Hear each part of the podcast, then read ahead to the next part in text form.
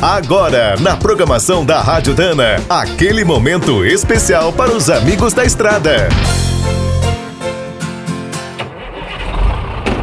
Está começando mais um minuto do caminhão. Fique por dentro das últimas notícias, histórias, dicas de manutenção e novas tecnologias. Ao longo de sete décadas, o Brasil alcançou um feito surpreendente. Hoje, nosso país é o oitavo maior fabricante de veículos do mundo. Essa conquista poderia ter ficado completa com a presença de uma grande montadora nacional. Vários grupos tentaram, mas não deu certo. Na indústria de caminhões, a pioneira foi a Fenemê, no Rio de Janeiro. Começou como estatal em 1949 e foi fechada pela Fiat em 85. Em 1974, a Engesa começou a produzir versões militares na cidade de São José dos Campos. Pena que a empresa faliu em 93. Outra indústria paulista foi a Puma.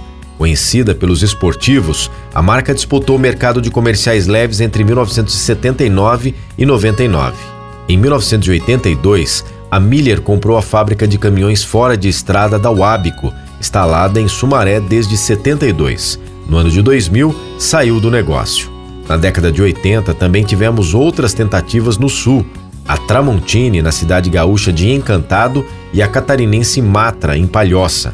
Atualmente, as duas únicas indústrias brasileiras de veículos de carga estão instaladas na mesma cidade, a próspera Caxias do Sul. A Randon fabrica basculantes para mineração desde 1974 e a Agrale apostou nos modelos leves, que são produzidos desde 82. Quer saber mais sobre o mundo dos pesados? Visite minutodocaminhão.com.br. Aqui todo dia tem novidade para você. O Minuto do Caminhão é um oferecimento de Spicer e Álvaros, a dupla imbatível em componentes de transmissão, suspensão e direção.